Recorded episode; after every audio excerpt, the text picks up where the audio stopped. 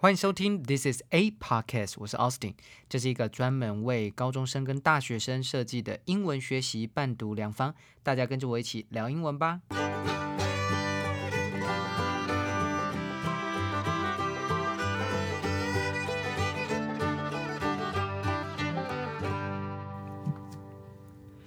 Hello，我们今天要来延续上个礼拜的话题，还记得吗？我们上礼拜在 EP 六的时候，我们讲到这个运动员的心理素质，然后老师讲了《Time》杂志里面的这篇文章，那主要是以费尔普斯的观点来讲，Naomi Osaka 大阪直美这个退赛法网，还有呢再加上一些他有一些精神呃相关的这些呃 mental health condition 呃的公诸于世这些事情，让大家更正视。运动员的心理健康，哦的这个这个新闻来做回应，哦，所以那后来呢，老师再看了一下，昨天晚上啊，我看一下这个时间。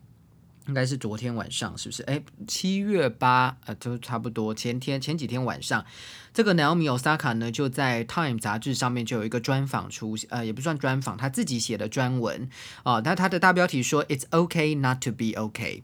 所以，我们上次看的是以菲尔普斯的观点，以旁人的观点来看，那这个就是他自己的自白。他说 “It's OK not to be OK”。那我们今天的标题就用这个好了，哦，就是嗯，你不 OK 也。也 OK 啊，不 OK 不 OK 也没关系哦，所以要代表说要给自己呢一些些可以进步的空间，也有让自己呢可以慢慢的呃反思的空间，其实是一件好事哦。不要说不不一定一定要十全十美，给自己的压力这么的大。好，那这个的话，你可以上网看。那我觉得里面其实讲了一句非常棒的话，哈，他他的意思就是说，他首先呢，他这篇文章大家就谢谢一下各方对他的支持，好，然后他非常的感谢。然后呢，他最后他其实很谦虚，他说。Uh, believe it or not, I'm naturally introverted and do not court the spotlight. I always try to push myself to speak up for what I believe to be right, but that often comes at a cost of great anxiety. I feel uncomfort- uncomfortable being the spokesperson or face of athlete mental health, as it's still so new to me and I don't have the all the answers. 我这个写的，他他的意思就是说。 他其实还是非常内向的人，那因为这件事情，他其实也一直都不想要把自己当做是一个呃所谓呃。运动员心理健康的代言人，I feel uncomfortable being the spokesperson or face。所以他对他来说，他说 It's still so new to me，对他好新哦，而且他很多时候没有答案。他觉得大家如果来对他寻求答案，他可能也给不出一个正确的解答。不过他后面讲的，他说 I do hope that people can relate and understand it's okay to not be okay。他说他他其实他真的比较希望的是大家可以感同身受，而且也可以理解到说，哎。其实呢，不 OK 也没关系，and it's okay to talk about it. There are people who can help, and there is usually light at the end of any tunnel. 他最后说，在所有不同的隧道的尽头都有一道光，代表说你再怎么样的不舒服，再怎么样的呃受到打击，到最后都还是会有希望存在。他说，Michael Phelps told me that by speaking up, I may have saved a life. 他说，菲尔普斯 菲尔普斯告诉我说，哎，你公开的把这件事情拿出来谈，可能会拯救一个生命。If that's true, then it was all worth it。如果是真的话，那非常值得。所以这个人还是很谦虚、很谦卑的，在谈论他自己的事情。他没有很高调的把这件事情提起。哇，那他好像就会成为一个运动员的呃精神领袖，或者是这个心理健康的代表人物，并没有。他知道这件事情，他也是提升了大家的意识。可是呢，他还是一样站在啊，希望可以站在 outside the spotlight，在聚光灯以外，因为他自己知道他没有所谓的答案，所谓的正确解答。然后我昨天晚上看到 Netflix 就出现了他的。呃，应该是他的纪录片啊，应该是电影哦，他的纪录片来讲一下他一路以来的心路历程。哇，好期待哦！哦，这个他这个这个女生真的可以成为未来非常多呃，不论美国人也好，日本人也好啊，全世界很多年轻人的一个榜样哦。所以大家呢，经过这些事情，哎，可以去多去了解一下这位啊年轻的呃这个 tennis player。OK，好，那呃。在讲今天的重点，所以今天是延续这个。我要讲的是，在美国的在疫情期间呢，许多儿童有一些自杀的倾向，那这个数据是暴增的哦。等一下我们都可以看呃 NBC 的报道。不过一样啊，呃老规矩，我们在进行今天的主文之前，我们先来回一下五星留言吧。啊，这个呢是来自一个小高一学生，他的标题是 “sad”，高中课业好难啊，嗯，短简短的一句话，但是我感觉完全感觉到在荧幕后面的焦虑，啊，可能有一点点 depress。OK，呃，其实今年的这个高一啊，就是升高一的学生是非常特别的一届，因为你们遇到了疫情。哦，那在会考结束之后，本来应该是一个非常开心，然后可以准备上高中，呃，可以跟国中的好朋友叙叙旧啊，可以，呃，以前想要看的电影啊，《鬼灭之刃》一直没有看，对不对？然后或者是呃，最近什么《咒术回战》一直很想看，然后呃，考完试之后终于可以放松看一下，或者是一直很想要去日本玩，一直很想去香港玩，啊，一直想去去哪一个国家玩，对不对？哦，这个嗯，比如说巴厘岛啊，或去哪里玩，然后以前。的时候，爸妈总是告诉你说：“哎，你考完之后，把他带你去美国。哎，你考完之后，我们全家人去巴黎。结果发现考完之后哪里都去不了。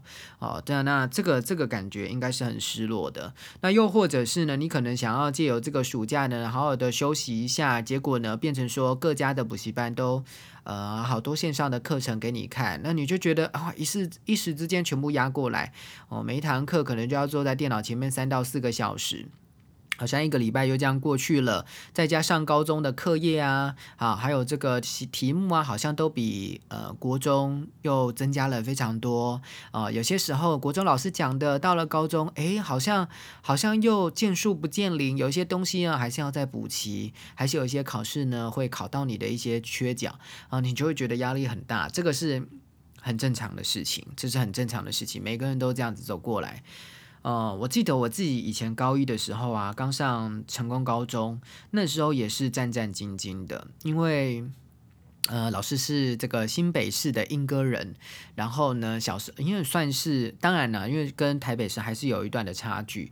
然后虽然我们都说我们自己是假天龙国人，然后我的国中呢读的是瑞芳金瓜石山上的一所国中，哈，大家大概都猜得到，就是那个石宇中学，所以是一个很封闭的一个学校。我们呢，这个新闻或什么都不知道。那国中三年。最大的目标当然就是上建中啊，上一个台北的好学校哦。那跟台北的一些呃中华经呃这个中中华中正呐这些好学校啊，这些 F 四学校，呃，我们可能相比之下就会觉得啊，自己一定要更认真一点。那直到了上了高中之后，就因为有这样子的。这样子的认知，就一直觉得说啊，我很怕，我好像跟不上其他同学，因为大家知道现在是能力，嗯，应该说从以前到现在都是能力分班，所以你都觉得说哇，他们好像是各个学校来的精英，就很怕说自己好像成绩以前呢随便考到第一名、第二名或是前五名，可是到了高中之后有没有办法到前五名？因为大家都是前五名，以前的前五名，到了高中哇，你可能就会出现一些你以前没有看过的成绩，所以我呃就很害怕。我记得我那一年都过得战战兢兢。新的，甚至呢，以现在的角度来看，哦、，Nanny 好像有一点点 imposter syndrome，imposter，imposter，i m p o s t o r，imposter，哎，讲个英文好了，imposter 就是冒牌者。呃，冒牌者症候群什么意思呢？就是你一直觉得啊，别人会发现你不够不够好，你一直会觉得啊，人家会不会看到我成绩其实，诶不应该上成功高中，或者人家会不会呃看到说啊，其实我没有那么，我可能是幸运啊，这个是最有可最常出现的症状，就是你会觉得啊，别人可能会发现你是幸运，你没有十足的信心可以证明说自己是这个位置的人，所以我那个时候高一的时候是这样，那后来呢？其实我觉得，呃，我非常感谢那时候的老师啊，或者是我，其实我成为成功高中老师对我都是非常非常大的帮助，非常大的帮助。我在高一的时候就参加了那个外交小尖兵，啊，那那个时候外交小尖兵呢，哇，一开始去的时候啊，就有三个英文老师训练我们三个人，哎，其实是很大的阵啊，四个人，sorry，我们四个人，然后有三个老师来训练，哇，那个阵仗真的很大，而且每一个老师啊，每一个礼拜给的量啊，要背的单字，哇，整个就是从国中的时候自得意满，觉得说哦两千单就够了，哇会考好简单哦，哦那时候考机测嘛，机测哇好简单哦。到了高中哇吓死人，一次我第一个礼拜就要背到三千到四千个字，我整个吓死。那个时候才高一，然后我那时候一直觉得我被甄选上，第一个是我发音很不错，第二个就是我有一些上台的经验，所以我台风很稳健。但是我一直内心深处就会知道说，哦，我其实我英文没有那么好，因为英文没有那么好，我的单字量不够。那结果一一开始训练的时候，哇，这整个大大的影响，大大大大的焦虑，就是哦，真的就是背不起来。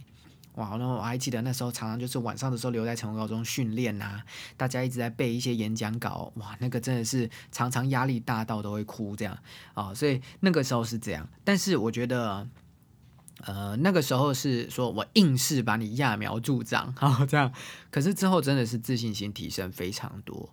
哦，之前是体验非常多，我还记得那个时候啊，到最后我们还进到决赛，啊，进到决赛，然后呢，在公司的摄影棚这样子录决赛，我觉得一切都是非常好的一个经验。呃，这样子倒过头来，我觉得我自己认为觉得了，哈，时间管理很重要。这个时间管理是说，我觉得学生现在你要先会的第一个就是戒掉手游，戒掉手机啊。我们那个时候因为没有这种东西，所以。但是也是会有一些让你会成瘾的事物，但不是读书的，像看小说啊、看漫画。我们那时候是流行这样子啦。那所以很多学生、学校老师都会说：“哎，你是不是在看那个桌子底下？在上课的时候在看桌子底下在干嘛？都是在看漫画、看小说啊。现在是看手机，其实是一样的啦。学生都还是会有这种成瘾的症，就是会还是有一些让你分心的事物，因为课业很无聊嘛，所以你还是会想要去看小说、看这些其他的事。第一个就是你要去戒掉这些事情。”你可以有，但是不要太多。那最好的方法就是你要先去安排你一个礼拜该做的事情哦，该做的事情，时间管理。以前的时候，国中哇，拿到什么书就读，这个是 OK 的。可是到了高中，因为每一个科目啊都是难度加高，然后呢范围也加广，所以你的时间管理很重要。然后再来就是你要允许自己有一个进步的空进步的时间，有些时候慢慢来啊，反而比较快哦。有时候慢慢来，你不要急啊，不要急。但是呢，是扎实的东西是扎实的，不是说慢慢来然后很松散。哦，不是这样，慢慢来，但是很扎实，一步一步按部就班。有时候错的题目没关系，允许自己错，因为现在的错，好比到三年之后你考学测的时候还要错，还要来得好。那给自己有这样子进步的空间，慢慢来，你就会越来越进步。那你也会比较专注于自己的每一次的小小的进步，反而不会去专注于说每一次呢的失败啊。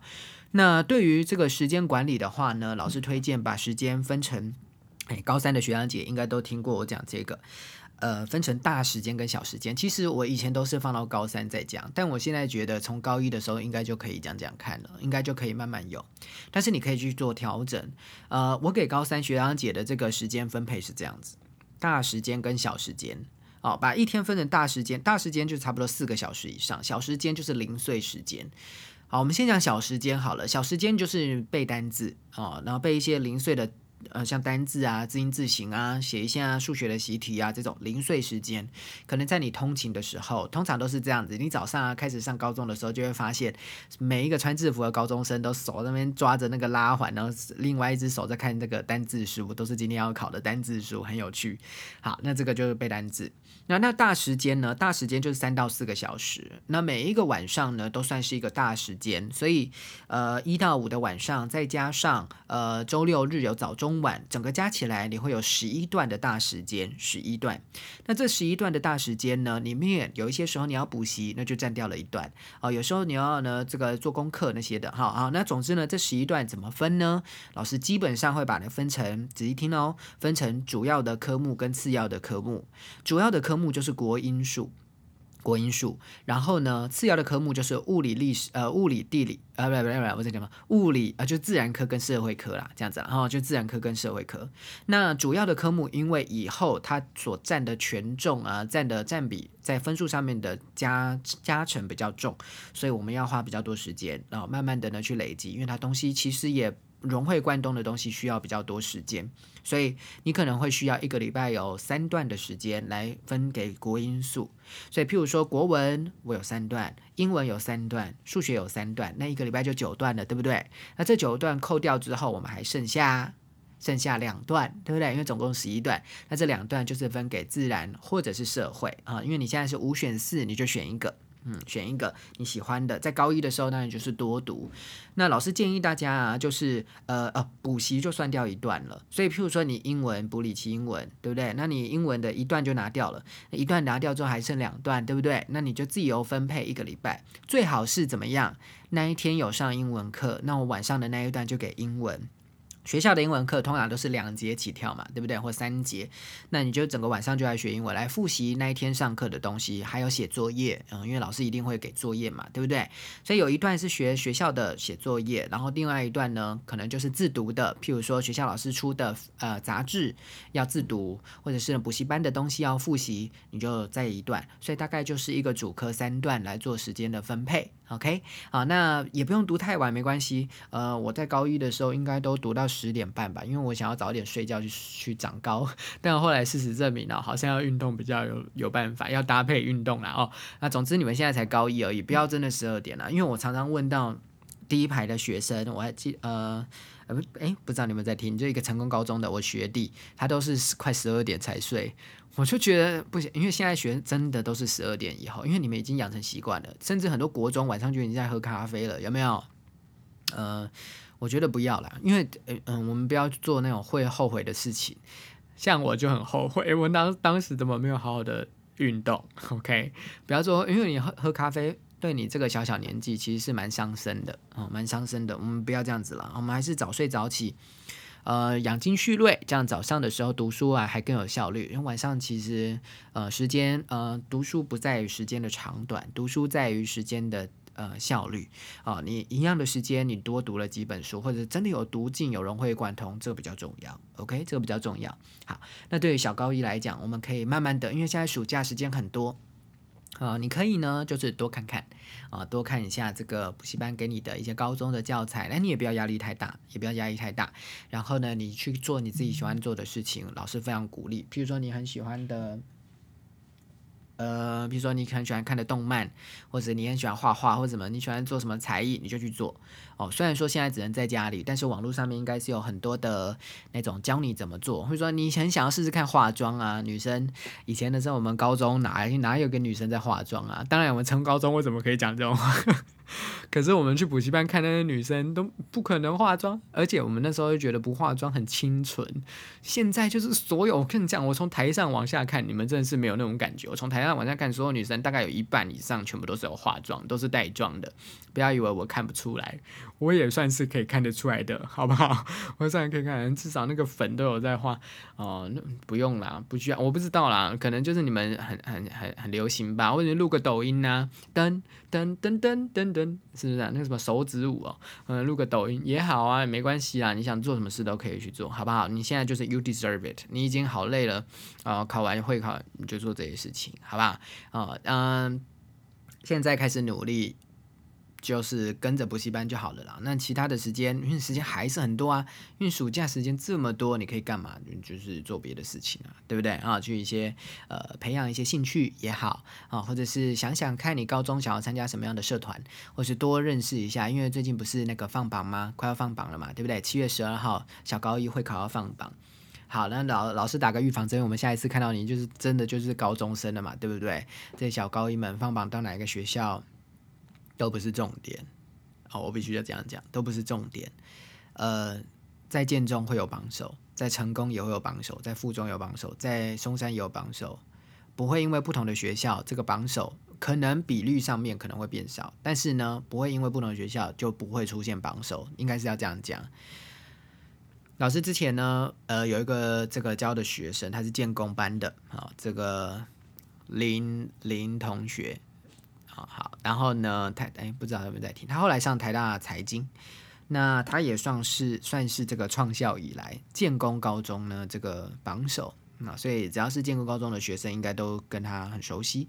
这个女女这个学姐，啊，那学姐就是她从高一啊，就是很认真，因为她从高一的时候就常常在写作文了，然后就她那个时候当然是以全民英检为目标啦，那她就是在写作文、在读书什么的，哎，都很认真，然后也影响到了她的好朋友啊，因为我常常看到她他们两个坐在一起，然后呃，她的好朋友是后来才加入李清文，然后你就呃大概晚了一个学期，但是他就带着她，哎，你哪一个地方要做笔记啊，或者老师上课讲的时候你要怎么抄啊，或什么之类的，然后他们都是坐在教室的。右前方第一排，啊，所以我印象很深刻。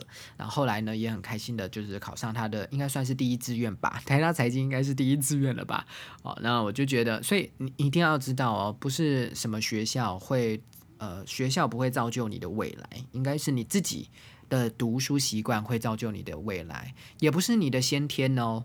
我一直都觉得习惯很重要，习惯才是你改变。的很重要的点哦，养成一个好习惯，比起你呢，这个生在一个更好的家庭，有有一个对未来更大的影响力哦。所以你不要说哦，那个小时候他都喝什么洋墨水长大，或者是什么哇，他英文好好都不用补习，OK，那是 their business，好吧，那是别人的事情。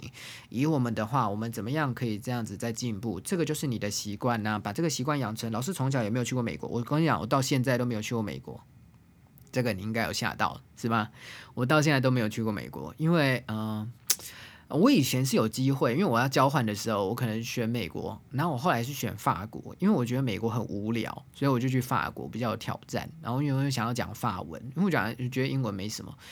对我那时候是这样，我不是想要去美国去练英文，因为我也知道很多人去美国读书，但是他交的朋友都是华人，或者说他去美国读书其实也没有读到什么英文的东西，他就是讲生活和生活的东西，上课的时候也是坐在最后一排做自己的事情，然后最后就达到一个文凭，因为他有给学费，很多人是这样子，但当然了，当然老师没有批评，但但我有很多朋友是真的是在那那边真的英文变得很好，或者说呃真的是有在读书的，当然也是有啦。这种人就是想要在那边找工作的啊。那如果你是小时候被送到美国，然后再送回来，其实真的是，嗯，可能呢，你的语感会养成的很好，但是你的英文本身呢，你有想过吗？假设你小时候去美国，好，那你学到的就是美国的东西。那后来，后来你如果都没有在进步，那你不是永远都是这个叫做什么吃老本？对不对啊？吃老本。虽然说美国美国的小学，呃的英文能力就已经是等同于我们高中了啊，等同于我们高中。可是你如果一直退步，没有使用语言这种东西，就是会这样，就是会消失啊，啊，就是会慢慢的消失。所以习惯很重要，习惯很重要。OK 啊，不论你是呃英文以前好烂哦，老师我的会考才 C，习惯很重要。OK，从现在开始好好的养成啊！人家虽然说跑在起跑点，可是龟兔赛跑的故事你都听过，对不对？啊，后面没有力了，没有再读了，他还是一样，搞不好之后在考学测的时候分数还比你低，这是很有可能的。啊，那我们也不用想考学测，我们想以后啊，到以后到社会要用英文的时候，你说的一口流利而且非常高级的英文啊，然后你也可以利用这个英文呢，了解很多国际的情势、一手的资料。好，那你才可以掌握到这个语言。好，那他对他来讲，或许一开始的时候，哎，他比较轻松，在高中的时候，他的英文学习上比较轻松。可是你要知道，这种东西是要用一辈子的。OK，好，那反正呢，我们就是养成好习惯了。好，那我对这个小高的五星留言就是这样。嗯，高中课业好难，我不否认。好，但是呢，你要好好的加油，然后好好的养成习惯。OK，好，来，嗯。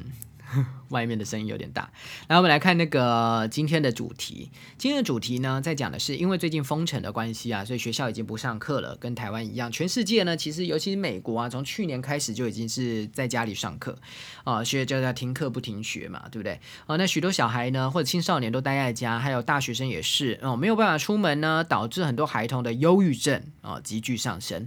我们来听听看 NBC 的报道。So, March 19th, it was the day that the kids got out of school for spring break.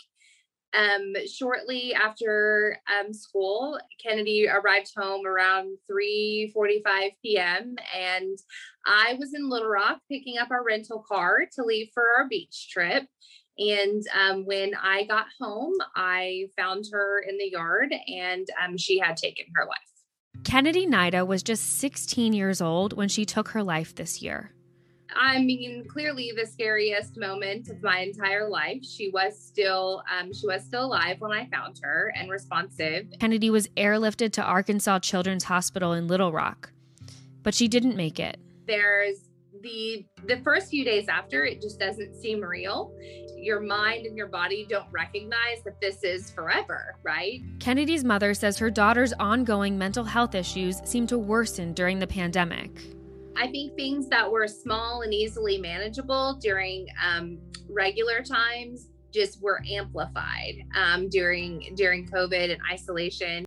好，刚刚听到什么？这是一个妈妈的妈妈的独白。那其实呢，你要知道，在新闻英文当中啊，就国际新闻，他们非常喜欢先用一个人亲身的故事来带出整个新闻的主题。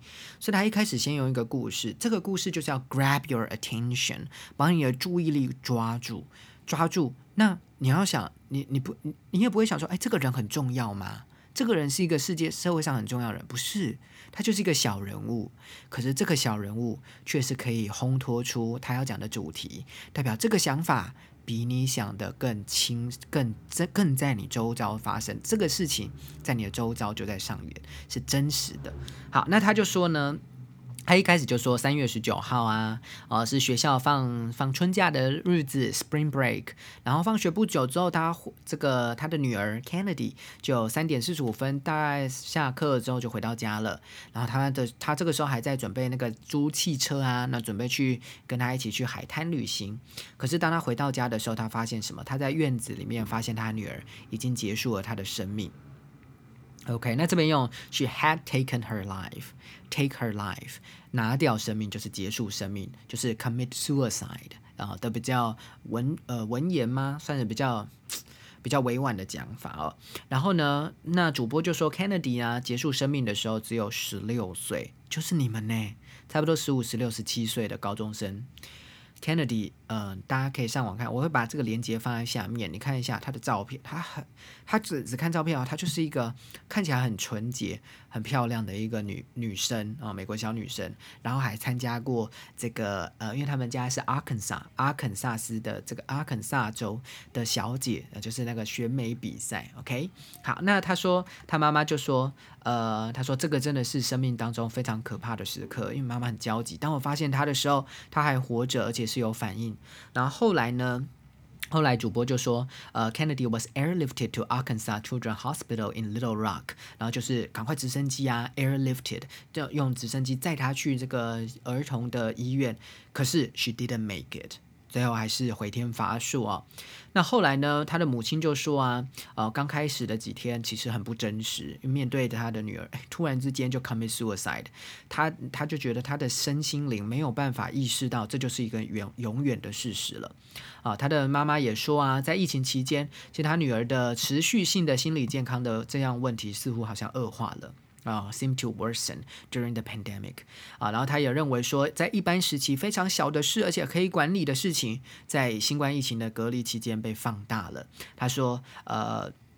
The small and easily manageable，他说，I think things that were small and easily manageable during regular times just were amplified. Amplify，我等下会放在下面。Amplify 就是被扩大了。During COVID and isolation。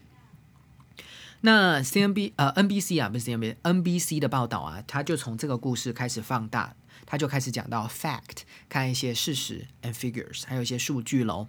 In July, Robert Redfield, the director of the CDC at the time, said suicides and drug overdoses surpassed the death rate for COVID 19 among high school students. Insurance claims for intentional self harm among people 13 to 18 was up 90% nationally in March compared to the year before, and almost 100% in April. The CDC says from April to October of 2020, emergency room mental health visits for children 5 to 11 years old jumped 24% compared to the same period in 2019, and 31% among adolescents. Over 20% of school aged children have experienced worsened mental or emotional health since March 2020, according to the Kaiser Family Foundation. 好，刚才听完之后，听到什么关键字？他说啊，在去年二零二零年七月的时候啊，当时啊，任职于这个疾病预防控制中心的主任啊，就是美国的 CDC 的主这个主任呢，叫 Robert Redfield，他就说，自杀跟吸毒过量的人数超过了高中生 COVID-19 的死亡率，所以疾病。 跟自杀，其实你要发现，大家都很专注于这个 COVID-19 的死亡率，可是有没有因为它而影响到的其呃其他不同原因的死亡率？这个可能很多时候都轻描淡写过，但是他们很清楚的告诉你，他说这个已经超过了啊，超过了 COVID-19 的疾病所带来的死亡率啊。呃，在在学生之间的死亡率，OK，好，然后呢，他也说，在三月的时候，十三到十八岁的人因为蓄意自残，蓄意自残就叫 intentional self harm 的人数超过了高中生，呃，他我看错，他说因为蓄意自残的保险索赔比前一年增加了百分之九十，OK，然后呢，在四月份的时候几乎增加了百分之百。美国疾病预防控制中心也表示，他说，二零二零年四月到呃四月到十月啊这几个月之间，五到十一岁的儿童，更小的五到十一岁的儿童急诊室的心理健康就诊人数，比起二零一九年同期相比，增加了百分之二十四。青少年的话呢，则是增加了百分之三十一。自从二零二零年三月以来，已经有超过二十 percent 的学龄儿童心理或情绪健康恶问题恶化。OK，好，那这个呢，这个这个是一个中观的啊，全国性的。接下来呢，他就要来细细的来来讲各个州的重点哈，各个州在儿童心理健康方面的重点。In Arkansas, where Kennedy lived, teen deaths rose from 11 to 14.5 suicides per 100,000 teens in 2020. At Riley Hospital of Children in Indianapolis, Indiana, the number of kids hospitalized after suicide attempts nearly doubled last year. They saw a 250% year over year spike in October alone. 19 kids died by suicide in the Clark County School District in Nevada since the shutdowns began. The year before, there were nine. Between June and October, the school district received more than 3,000 alerts of kids having potential suicidal thoughts or mental health episodes from their writing and search activity on school issued iPads. And Washington has seen the rate of people saying they are thinking of taking their own life increase from 1 in 10 in 2018 to 1 in 4 since the start of the pandemic. At the Seattle Children's Hospital, the director of the Psychiatric and Behavioral Medicine Unit says it's full on any given day and the emergency department is overwhelmed with kids attempting suicide and suffering breakdowns. 好，刚刚听到什么？他说呢，在 Kennedy 居住的阿肯色州，这个 Arkansas 啊，Arkansas，sorry，最后那个 s 不发音啊，Arkansas。他说，二零二零年每一万，呃，等下等下，十万啊，每十万名青少年，仔细听哦，每十万名青少年的自杀人数，从十一个人，光是这个州哈，从十一个人上升到十四点五个人。OK，每一万就有十一个到十四，到已经上升到十四点五了。那在印第安纳波里的这个印第安纳州啊，呃，印第安纳州的印第安纳波里斯啊，这个地方的莱利儿童医院，他说去年因为自杀未遂而住院的儿童人数几乎翻了一倍，他们仅在十月份就到了两百五十 percent 的飙升。OK。自从封城以来，内华达州啊，这个克拉克县的学区有十九名儿童自杀身亡。OK，前一年只有九个，哎，不能说只有九个，应该说前年有九个啊，不要说只有九个了啊。我们这个还是很重，还还是都是人命嘛啊。好，然后呢，在六月到十月期间，学区收到了三千多条的警告。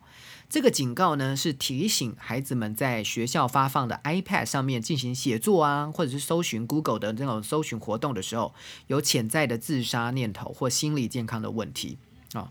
那再来呢，就是自疫情开始以来，华盛顿州的人们表示，他们正在考虑自己的生命的比率啊，考虑结束自己生命的比率，从二零一八年的十分之一增加到了四分之一。哦，他刚才说 increase from one in ten，就是十个人里面有一个十分之一，in two thousand eighteen to one in four，四分之一，四个人里面有一个四分之一里面啊。啊，有四分之一的人在在考虑自己结束自己的生命，这是华盛顿州的数据哦。那在西雅图呢，在西雅图的儿童医院精神科跟行为医学科的主任说啊，任何一天急诊室都是爆满，这个急诊室都塞满了试图自杀跟精神崩溃的小孩。OK。哇，所以这个是很真。虽然说我们在台湾呢，我们的停课之后大概是五月多的时候停课嘛，对不对？到现在其实差不多就是两个两三个月的时间。呃，那这次还要再延长到七月底。我个人认为，我不知道啦，以上言论不代表我自己的立场。我自己认为可能会就是持续到这个暑假。好，在学校的部分应该都不可以去上学了，因为其实学校也是一个非常。嗯，非常有可能的感染的地方，就很像是，比如说你一个小 baby 出生，你把小 baby 放到幼稚园，就是一个大染缸的开始，就开始一直生病一样啊。因为学校真的是会接触到各种不同的小朋友，而且小朋友跟小朋友之间可能没有办法拿捏好那个社交距离，那老师一一不注意的情况下，可能就哦又感冒了，然后感冒可能是因为是家里的大人带进来的，所以各种不同的可能都有可能成成为一个疾病的温床了哦。所以学校可能会在更晚、更晚才会再再。那你就想想看哦，假设因为像国外的小朋友，其实已经一年了，你知道吗？从去年的春假开始，从去年的三月到今年三月已经一年，到今年还在继续封，所以已经一年多了。假设对你来讲一年多你 hold 得住吗？现在我们才三四个月，你就已经觉得好无聊哦，对不对？爸爸妈妈有时候假日的时候想要带你出去，还想要偷偷带你出去透透气，对不对？那平日的时候，很多爸妈都在上班呢，你自己一个人在家，只能听 podcast，只能听奥斯汀在这边讲话，对不对？你只能这样，或者是上课看一下。哦，最近真的是每一天呢，我的那个 IG 的私讯是二十个起起跳啊，可能是小高一遇到很多的问题，或者是呃 高三的那个职考班，或者是高二升高三，你准备要要要准备拼学测，因为他们只有一个学期的时间，不到不到一年了啊。哦，哦所以大家都很紧张。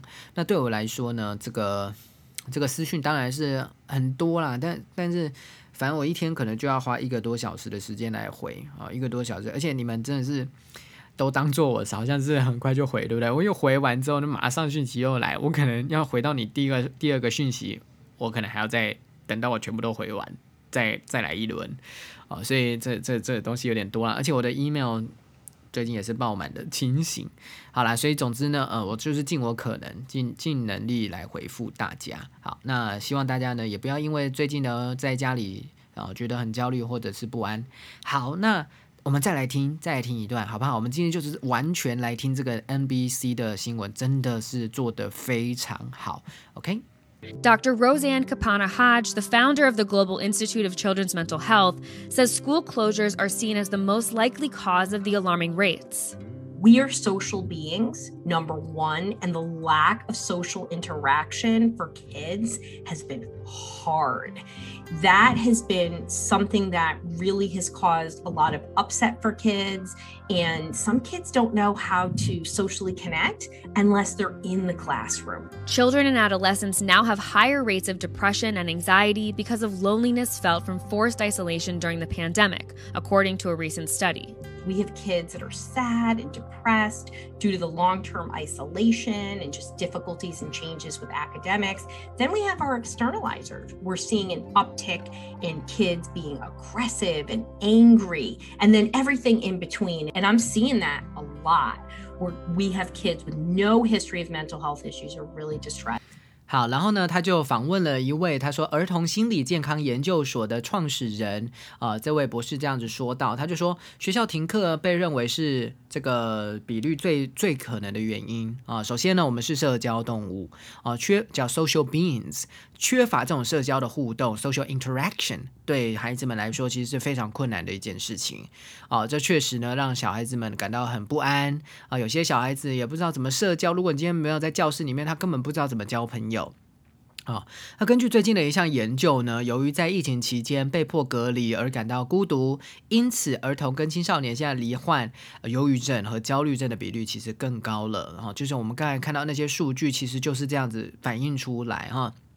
他说啊，我们的孩子由于长期的孤立和课业上的困难跟变化，感到非常的悲伤跟沮丧啊。然后呢，我们还有一些所谓的外化者 （externalizers），把自己的情绪往外释放啊。那我们看到一些小孩子变得更加的好斗啊，更加 aggressive，更加有侵略性啊，更加的愤怒。那有些人是介于两者之间呢。那而且还出现过很多那种以前没有精神健康问题的孩子都出现了，他们非常的痛苦啊。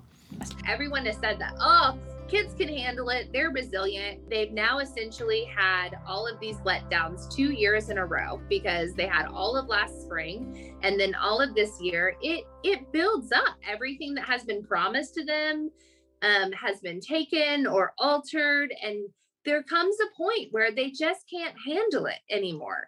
那这个后面这个人呢，有没有听到？这这个声音不一样了，对不对？换另外他说，Kids can handle it, they are resilient。很多人都有这个迷思，就说啊，小孩子睡一觉就好了啦，哦，小孩子可以可以处理，可以应付，他们很有弹性，resilient，挫折的恢复力很强。可是你要想想看哦，因为就算是这样子。每一次大人都跟他讲说，没关系，我们再撑一个月，没关系，下一个月就可以回去学校了啊！再加油，再一个月哦，再几个月哦。他们现在就会觉得说，哈，我们去年春天整天都不能，然后现在又不能，哇，整个 it builds up 就累积起来，每一件事情呢，不跟他们保证的事情，完全就是都都失业，都这个叫什么？食言而肥，对不对？这大人讲的话都没有办法成真，他们反而越来越焦虑，越来越愤怒。OK，所以他直到最后就是他真的没有办法应付的时候，他可能就会做做出一些比较激进的举动，来表达出他情绪当中的这些反感。哈。And as students are forced home and away from school, screen time is up. Kids are spending 50% more time each month on computers and phones than during each month before the pandemic, according to Super Awesome, a kids tech firm owned by video game company Epic Games. All that extra time isn't just spent on schoolwork. Kids are on social media more than ever, and some say can be detrimental to their health. And what it's done effectively is it makes us all miserable. These platforms make us miserable, they make us depressed um, but in a lot of ways, they make us depressed, but they also hit us with dopamine. I mean, when you put up a photo and you get liked, you, you know, it's been proven that you get a dopamine hit. Um, and the more you get it, the more you're driven to be on the platforms. They're highly addictive. 那这里呢，就在讲说还有一个问题啊，那到底为什么？除了第一个是因为学校停学，所以 呃，社交大家都是社都一定要在交际上面啊，这个在跟人跟人之间互动，才可以产生一些这个社交上面的连接。那这一个呢，这一 part 在讲的是社群媒体啊，社群网络 social media 也是一个很大的原因啊，因为小孩子待在家，他说啊，已经有呃每每一个月啊，比起之前啊。花的时间高出了一半，百分之五十的时间在电脑啊跟手机上面。那这些时间呢，不是所有东西都贡献到学校的作业哦，反而很多时间呢是花在社群网络上，在 IG 上面按赞呐或怎么样。那这里面其实有一个风险，就是哎，我们以后到高二的时候，哎，如果我们有高二的高一升高二的同学，在三面板就已经有讲到啊，其实就是。多巴胺呐，你脑袋的波大多巴胺。当你今天呢，呃，在社群网络上面，哎，得到一个按赞，得到一个爱心，得到一个 like 的时候，你就会在脑袋中发这个分泌出多巴胺。那这个多巴胺呢，反而会让你呢形成一个循环，就是哎，好像是一件好的事情，哎，我发了这个东西，好像是一件好件事情，你就会觉得很有回馈，之后你就会越需要越多，越需要越多的赞数，然后来分泌越来越多的多巴胺，它就会变成一个成瘾。啊，变成一个瘾了，变成一个 social media addiction，变成一个成瘾症。那这个成瘾症呢，反而会是一个恶性循环，因为当你今天没有拿到比上一次更多的多巴胺，没有获得更多的这种满足感的时候，你就会越来越。渴望越多，然后反而呢感到了非常的焦虑哦，跟不安哈，然后会一直觉得不满足。那小孩子也是会这样子哦，小孩子也会这样子。所以呃，他说他刚才说，the more you get it，the more you are driven to be on the platform，就越来越想要在抖音上面，越来越想要在 IG 上面哈。I think one of the things that's so hard about depression and anxiety and about thoughts of suicide is it's incredibly isolating and people can often feel like they're the only one who feels this way. 那呃，最后呢，他就说，I think one of the reasons that's so hard about depression and anxiety and about thoughts of suicide。他说，我认为呢，抑这个呃忧郁症啊，跟焦虑，还有自杀念头，最大的困难点在于它令人难以置信的孤立啊，incredibly isolating。 你会觉得说好像只有你，就像我们上次我们讲到这个运动员的心理健康，你不要以为说好像只有这些人，或者是这些表面上面看起来呢心理素质非常高的人，他们是不会有这样子的感受，不会。他说是非常的孤立的。那你自己是身为这样子的患者，他说 people can often feel like they are the only one who feels this way，他们只会觉得他们是唯一有这样的感觉的人。The end of the day, there's no other ending to this story. the ending will always remain the same. Um, there are so many people that would do anything they possibly could to help you. Like you are not alone, and it is okay to feel this way. It's okay to not be okay. 最后呢，他就呃，这个记者到最后呢，就让呃这位一开始的妈妈啊、呃，一开始提到自己女儿这样状况的妈妈来做结尾。他说 ：“归根究底，at the end of the day，at the end of the day 不是在一天的最后哦，是归根究底最重要。他说，there's no other ending to this story，这个故事没有其他的结局。假设你 take your life，假设你真的是自杀，你已经没有其他结局，就是很伤心，就是直接就是不变的，the ending will always remain the same。there are so many people that would do anything they possible 呃、uh, anything they possibly could do to help you，所以大家都会尽其所能的来帮助你。You are not alone，你并不孤单啊。Uh, you are not alone, and it's okay to feel this way. It's okay to not be okay。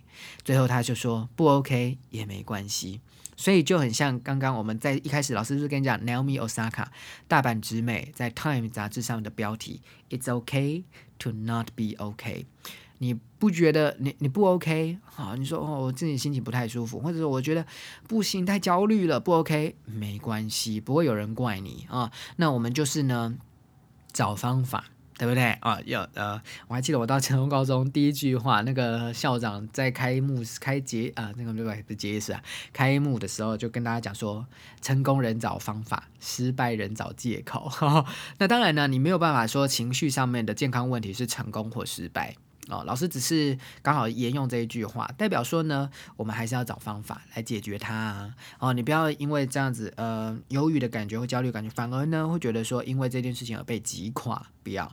那这个其实就是这不好的事，我们就要找方法，比如说你用线上的方法跟大家聊聊天啊，或者是每天听一下 This is a podcast，对不对？Austin 聊英文，或每天看每日一字啊，去了解一下社会上面在发生什么事情。像老师每日一字，你有没有发现那个例句都是新闻的例句？然后我最最近增加了为什么要学这个字，应该比较清楚，对不对？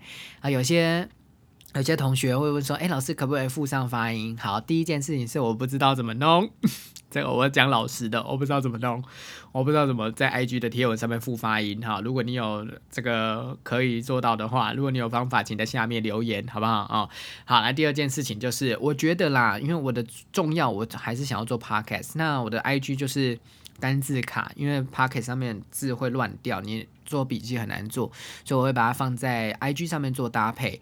那上面的发音的话，你就直接来听 Podcast 就好了，你就直接听 Podcast，那就有发音啦，而且还不是那种像机器人的发音，对不对？我我看了一下其他的那个英文的账号，他们他们通常都是用那种字典的发音啊，或者是 Google 小姐的发音，但那个真的是很假，然后呢，非常的不像真真实的讲法，所以呃，我就自己念了，呃，就自己念给你听，至少至少比起那个 Google 还要好吧？OK。